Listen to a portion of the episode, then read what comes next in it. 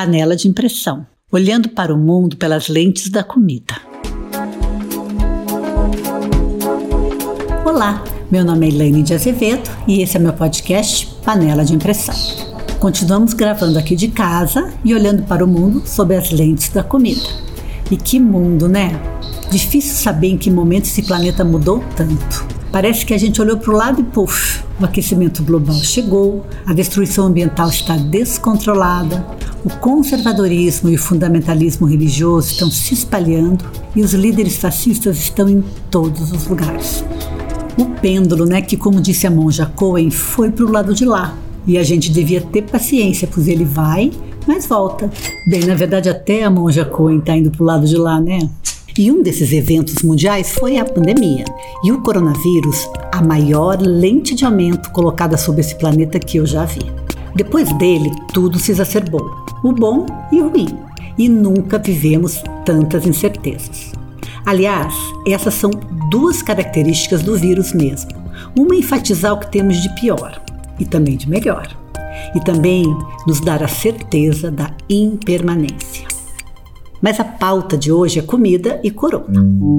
No início da pandemia, quando o povo começou a falar em corona e alimentação, a primeira coisa que veio à tona foi qual a melhor dieta para prevenir essa terrível e traiçoeira doença. Aí surgiu um monte de coisa.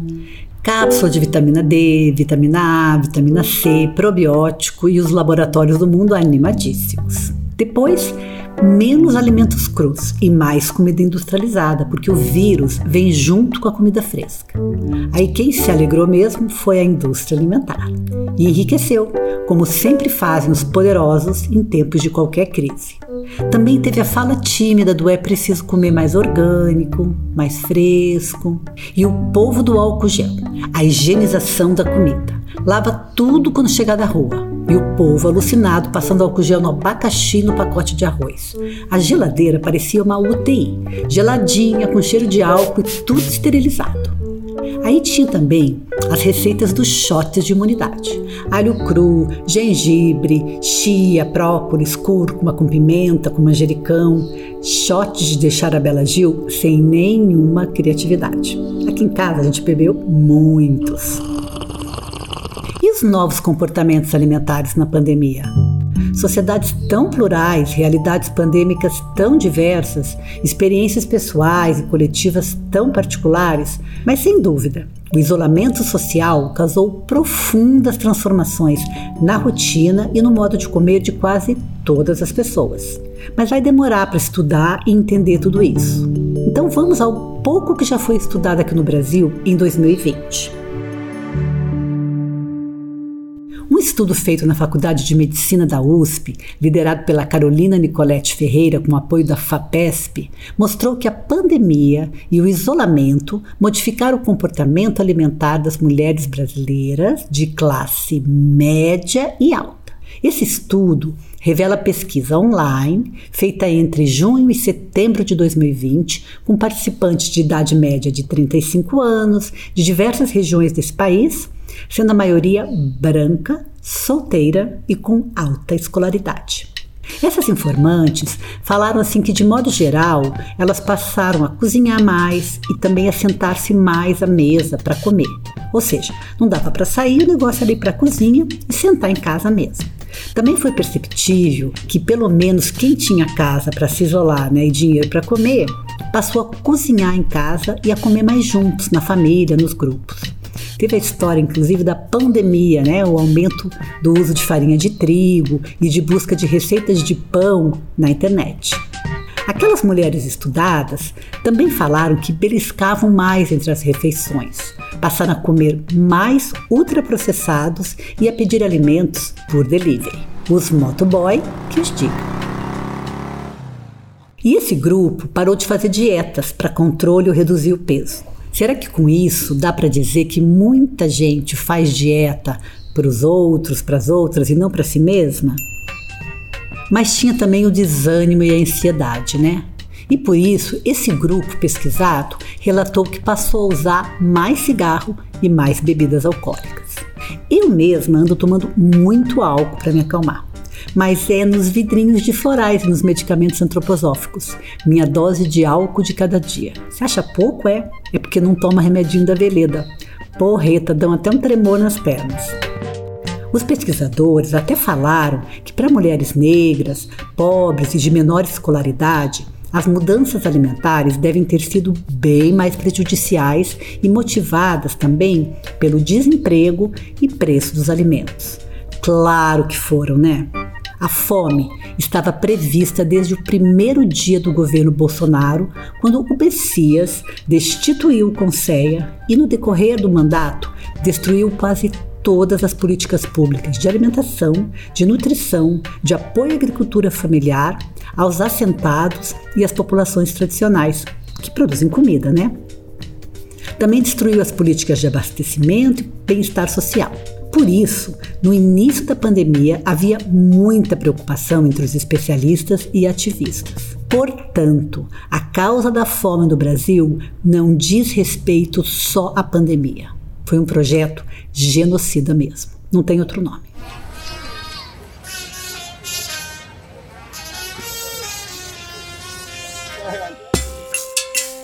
E como as mulheres do grupo estudado, muita gente no Brasil comeu mais industrializado.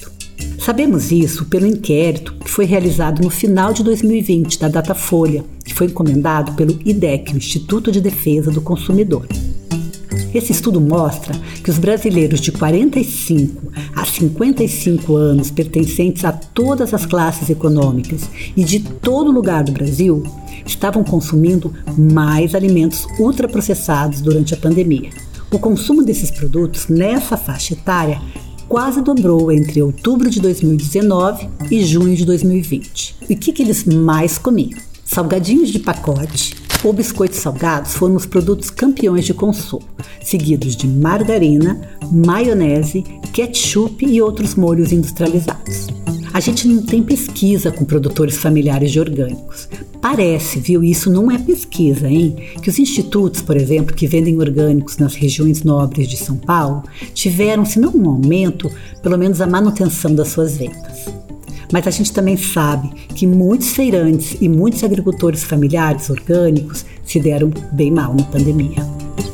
E muitos privilegiados que puderam comprar orgânico migraram para os deliveries. Essa é uma atividade não controlada ainda pelo Sistema Orgânico Brasileiro nem pelo MAPA.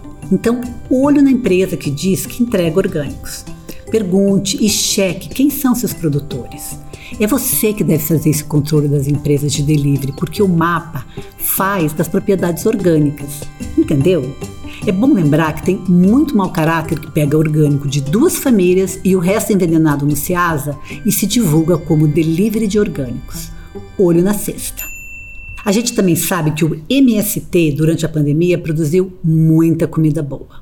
E esses criminosos, sobre o olhar da Rede Globo, doaram um milhão de marmitas e 5 mil toneladas de alimentos para diversas comunidades esfomeadas e esquecidas pelo Estado. Esse cálculo já inclui o momento presente. Aliás, esse MST é mesmo um presente para o Brasil.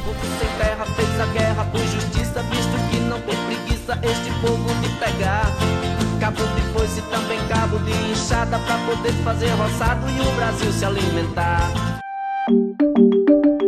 Sabemos também que o setor de restaurantes foi profundamente afetado. Os que sobreviveram ou tinham caixa forte pré-pandemia, ou muita sorte, um pai rico, um locatário caridoso, ou foram muito criativos entregando delivery e se aperfeiçoando nas entregas virtuais, buscando novas tecnologias. Bem, isso aí tudo foi durante o primeiro ano. E hoje? O que sabemos hoje sobre as questões que envolvem comida e Covid? Sobre a vitamina D. Conclusões de estudos associando a vitamina D e o coronavírus não são robustas o suficiente e têm se mostrado confusos e esparsos, disse uma revisão de estudos publicados no jornal da American Medical Association.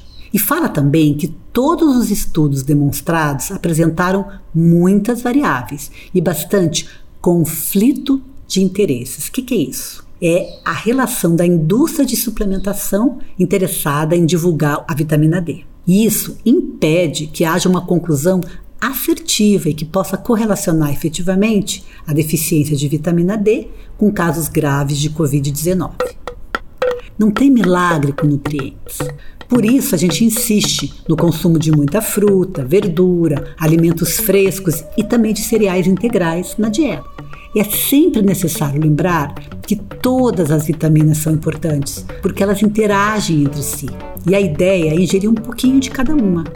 Aliás, eu sempre me lembro de uma charge naquela Bíblia clássica de nutrição clínica, que era o livro do Krause, que a gente usava na Universidade de Nutrição. Um paciente pergunta para o especialista qual a melhor fonte de vitaminas e minerais. E aí ele responde: o café da manhã, o almoço e o jantar. E a sua geladeira Covid UTI, como é que ficou hoje? A gente sabe hoje que a possibilidade do vírus ser transmitido via alimentos é muito baixa.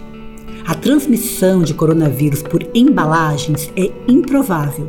Por isso, essa esterilização insana foi desnecessária. Uma amiga me alertou que todo supermercado à noite tem uma quantidade enorme de baratas e ratos que andam por lá e que eu devo sim lavar tudo antes de guardar no armário. Mas eu, pessoalmente, tenho mais o que fazer. E tenho medo mesmo é do agrotóxico, dos corantes, dos antibióticos e dos aromatizantes que moram lá no supermercado, dentro das embalagens. E esses não tem água e álcool gel no mundo que tire. E o que comer para prevenir o corona? Eu continuo a defender aqui o que o povo mais coerente falou desde o início da pandemia. E o que todo especialista que vale o que cobra fala. Uma boa nutrição é essencial para o seu sistema imunológico. É esse o sistema guardião que barra vírus e bactérias e tudo que é estranho ao nosso organismo. E o que, que é uma boa nutrição? Ai, não pode mais falar comida de verdade, né? Mas essa comida boa, saudável, tem que ser variada, fresca, à base de plantas, com baixo consumo de proteína animal, sem venenos e sem ultraprocessados, que ajuda a equilibrar as funções do sistema imunológico. A maior prova da relação entre alimentação e imunidade é que as pessoas desnutridas sempre foram mais suscetíveis a infecções. Pelo tanto de mortes por coronavírus, talvez seja possível afirmar que uma boa parte da população mundial tem um sistema imunológico comprometido de algum modo. De forma geral, quem tem um sistema imunológico ativo produz melhor resposta imunológica, claro. E como é que a gente ativa esse sistema? Com alimentação saudável, como já falei antes. Mas não é só comida. A ingestão de líquidos, o sono regular, o contato com a luz e com a natureza, o nível de estresse controlado, estar onde se gosta, com quem se gosta, fazer o que se gosta, são todos fatores que interferem no desempenho positivo da saúde e do sistema imunológico. Quem está triste adoece mais. E para formar esse sistema imunológico ativo não é de um dia para o outro.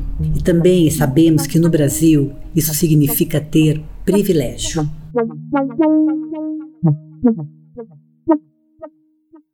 Pandemia tem, portanto, um caráter socioeconômico importante. A Nova Zelândia está aí para mostrar para a gente que se um governo atuar com responsabilidade, a gente controla essa sindemia, que é o nome verdadeiro de uma pandemia que não tem só a ver com vírus, mas com componentes socioeconômicos e culturais. E agora? A gente vai continuar se entupindo de ultraprocessados envenenados? Os tais processados continuam aumentando em todas as classes. O miojo, todo mundo já sabe, porque isso a Folha de São Paulo alardeia, né? Tá ficando milionário. Ainda mais com o preço do gás. Macarrão instantâneo bomba entre o povo mais pobre. Alegria de uns, desgraça de outros. Esse é um desafio para todas as sociedades. Mas aqui no Brasil o desafio é maior, porque essas empresas influenciam uma população que não tem acesso à educação de qualidade, que está esfomeada e desesperada, e acabam interferindo também nas políticas de saúde e nutrição, comprando os políticos corruptos e a mídia hegemônica inconsciente. E a fome vai continuar? Sim, a fome e a oferta dos alimentos, entre aspas, baratos e de baixa qualidade, vai continuar, até que volte um governo que volte a pensar em reforma agrária, em políticas de bem-estar social, em combate às desigualdades sociais, em apoio a quem produz comida e não mercadoria, aquele que combate a corrupção e controla a propaganda da comida. Porque é só assim que se acaba com a fome em qualquer país decente. A gente não dá conta de acabar com a fome distribuindo manita, apesar de ser uma atitude louvável da sociedade civil. Como vai ficar nosso comportamento alimentar na pandemia? A pandemia corona já mudou e vai mudar ainda mais nossas vidas. Um mundo pós-pandemia, né? Ainda não dá para falar em pós, mas muita coisa vai mudar. Os comportamentos alimentares que foram testados à força durante todo esse tempo de confinamento e desespero vão continuar a moldar nosso modo de consumir e nosso estilo de vida após a crise. Hanni Hutzler é autora do relatório Um Estudo de Tendências, que foi publicado pelo Instituto do Futuro. Ela é uma das mais renomadas e influentes especialistas em alimentos da Europa. É nutricionista e trabalha como autor e palestrante para esse Zukunft Instituto, em Frankfurt e Viena desde 2004. Então vamos falar agora de algumas tendências mostradas nesse relatório que eu enriqueci aqui com os pitacos meus mesmo, né?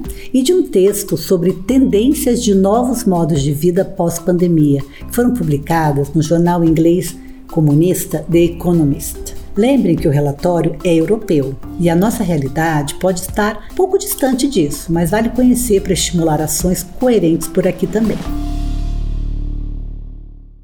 Primeiro, Precisamos caminhar rumo ao zero desperdício.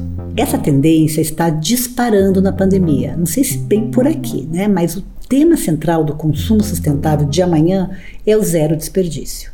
Desperdício zero de comida, primeiramente, porque não dá mais para pensar que quase um terço da comida do mundo vai para o lixo, enquanto 800 milhões de pessoas passam fome. E também tem o desperdício relacionado ao lixo o que a Rani chama de economia do compartilhamento é a força motriz por trás da ideia de não apenas reciclar o lixo aparente, mas principalmente não consumir e não gerar novo lixo. Está na hora da indústria alimentar e você junto parar de usar embalagem de isopor, de alumínio, tetraparque, plástico, quando não usa todas elas juntas, né? E até o orgânico deve pensar nisso. Segundo ponto que a Rani chama de exóticos locais, um novo paradoxo culinário para ela. Os bloqueios para produzir e também para transportar alimentos na pandemia aumentaram ainda mais a importância de pensar na produção local de alimentos. E ao mesmo tempo, despertaram um anseio por descobertas culinárias e delícias exóticas. Local, porque tivemos que aprender a ficar por perto, a olhar ao redor, a valorizar a esfera micro. E junto veio a ansiedade por algo que o isolamento nos tirou, o prazer do social. Então, muitas pessoas passaram a comer outras coisas, a procurar na comida a experiência do longe, do fora do cotidiano, do exótico. Os exóticos locais prometem resolver essa contradição. E o que seriam esses locais exóticos, né? Cada vez mais agricultores, criadores de peixes e produtores de vegetais estão se aventurando a cultivar ou a criar plantas e animais que só recentemente chegaram até nós através de longas rotas de transporte. A Europa, por exemplo, está plantando quinoa e amaranto, assim como o Sul aqui cultiva açaí e frutas do cerrado. Mas a gente sabe o custo ambiental né, para reproduzir esses agroecossistemas exóticos. Olha bem o que nos custa hoje ter a soja do Oriente nas paisagens tropicais. É na base de muito veneno, né? E sim, há problemas com esse local exótico. Escuta lá o podcast do Locavorismo para relembrar. E o que, que esse relatório fala dos caterings, dos deliveries, dos restaurantes? Bem, a palavra de ordem é criatividade. Qualquer pessoa que queira ter sucesso na indústria de catering e hotelaria no futuro, ela fala, precisa de um perfil inconfundível e único. O The Economist fala que os humanos querem sim se socializar novamente, mas que o trabalho remoto veio para ficar. Ele fala que os hotéis e as conferências de trabalho vão tender a desaparecer. Os escritórios e as universidades vão fechar. E a gente vai continuar a trabalhar online, em casas que vão ser cada vez mais tecnológicas e adaptadas. Ele também fala que as reuniões vão acontecer em lugares divertidos e diferentes todos os meses, para que a gente possa socializar e se conectar. Eles falam que o trânsito vai melhorar, que poderemos viver onde a gente desejar e que viajar vai ser só para turismo e descanso. Bom, a gente vai precisar de muita saúde mental nessa geração, especialmente dessa geração que se conheceu em bares e fazia amor sem telas, sofre muito com essas restrições. Talvez a nova geração que já nasceu aspirando álcool gel aceite esse mundo de máscaras. E o The Economist também fala que as cidades devem mudar de tamanho e que o meio rural e as praias vão lotar. Isso também significa desemprego em massa e novos problemas para o mercado de trabalho.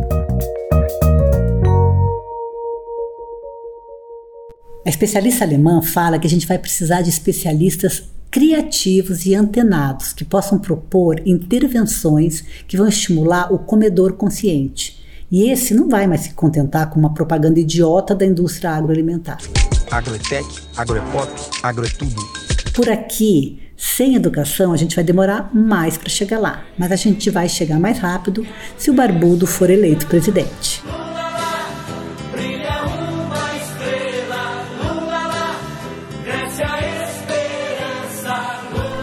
Não, não, não. Pensou no Lula, né? Errou. O meu candidato barbudo é o Boulos. Eu nunca perco a chance de declarar o meu apoio a ele. Mas enquanto o Boulos não vem, a gente se contenta bem com a vitalidade e o fôlego do Lula, que vocês estão vendo bem nas redes sociais, né?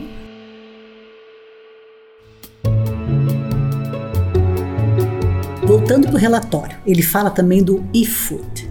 O desenvolvimento em direção ao e-food tem o potencial disruptivo de mudar permanentemente todo o nosso sistema alimentar. O Economist já fala que as empresas que não investirem pelo menos 10% em novas tecnologias vão desaparecer.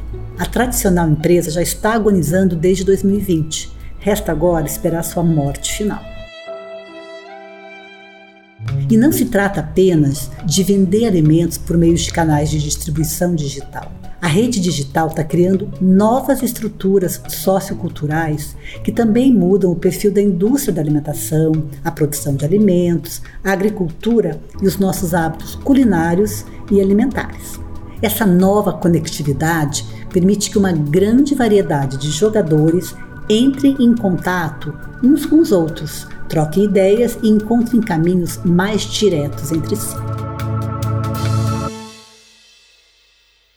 Que eu vou falar aqui agora não tem a ver só com a pandemia. Também tem a ver com a fome e com as mudanças climáticas, que junto com a Covid-19 são o trio que taca o terror num possível futuro.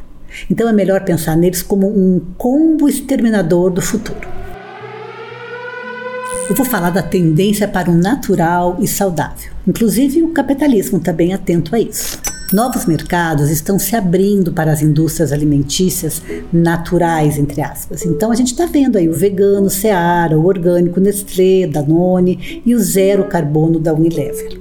Apesar da mudança do comportamento no trabalho, que vai afetar muito o nosso estilo de vida, cada vez mais pessoas andam pensando em alimentação saudável, pensando em experiências, em formas de interações mais saudáveis. Por isso, diz o relatório, produzir nossa comida, meditar, se exercitar, vai passar a fazer parte do nosso dia a dia. E a agricultura orgânica, a permacultura e todos os sistemas de produção responsáveis já estão crescendo exponencialmente. A FAO já fala faz tempo e agora o Instituto Internacional de Pesquisa em Políticas Alimentares lançou uma publicação chamada Transforming Food Systems After Covid-19, ou seja, transformando os sistemas alimentares depois da Covid. E eles focam também nas agriculturas responsáveis. Em julho desse ano, o hashtag Food Systems for People nas redes sociais atingiu 10 milhões de usuários que estavam pedindo a transformação de sistemas agroalimentares insustentáveis. E, acima de tudo, o valor da saúde deve se destacar como resultado da própria pandemia, porque só quem perde a sua saúde valoriza. Na verdade, eu ando duvidando disso quando eu vejo o povo que pegou Covid, foi para UTI e mesmo assim não se vacina ou continua tratando a doença sem seriedade. Gripezinha. Mas parece que muita gente está entendendo que saúde é sinônimo de uma vida boa e é a meta mais importante da vida. e que o nosso sistema alimentar, a nossa produção de alimentos tem uma influência imensa no meio ambiente e, portanto, indiretamente, também em nossa saúde individual e coletiva.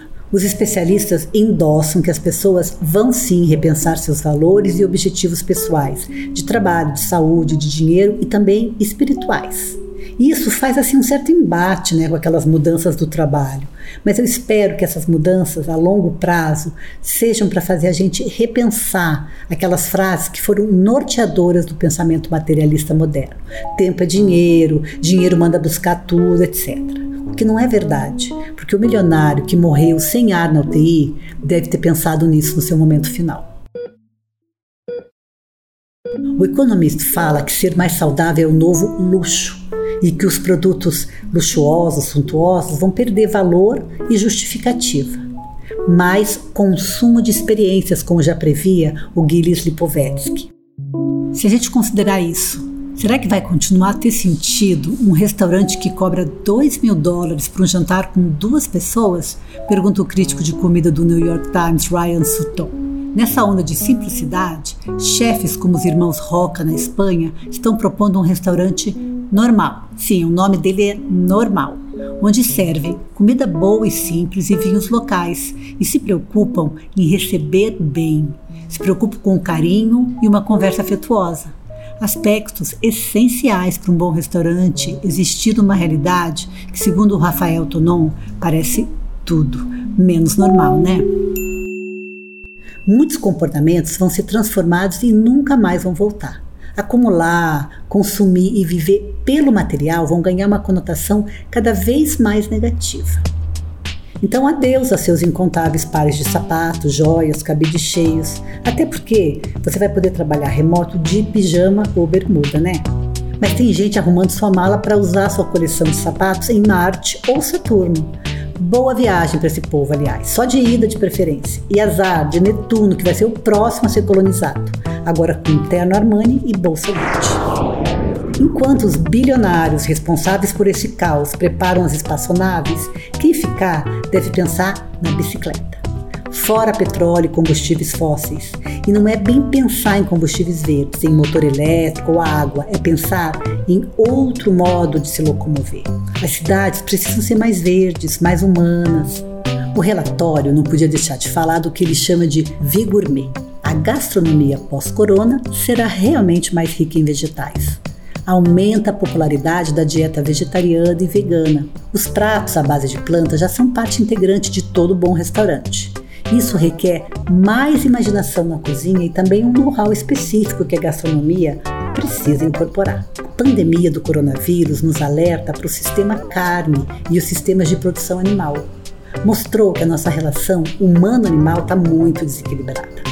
O biólogo americano Rob Wallace fala das preocupações com o estreitamento indesejado entre as pragas selvagens e as atividades humanas. E ele alerta que nas grandes granjas de criação animal, esses micro-organismos estariam encontrando as melhores condições para aprimorar a sua patogenicidade, quer dizer, a sua capacidade de nos infectar, e para aumentar a sua virulência, que é a sua capacidade de causar dano para a gente. Então, para um futuro com menos riscos de vírus, somente com a mudança profunda no sistema carne.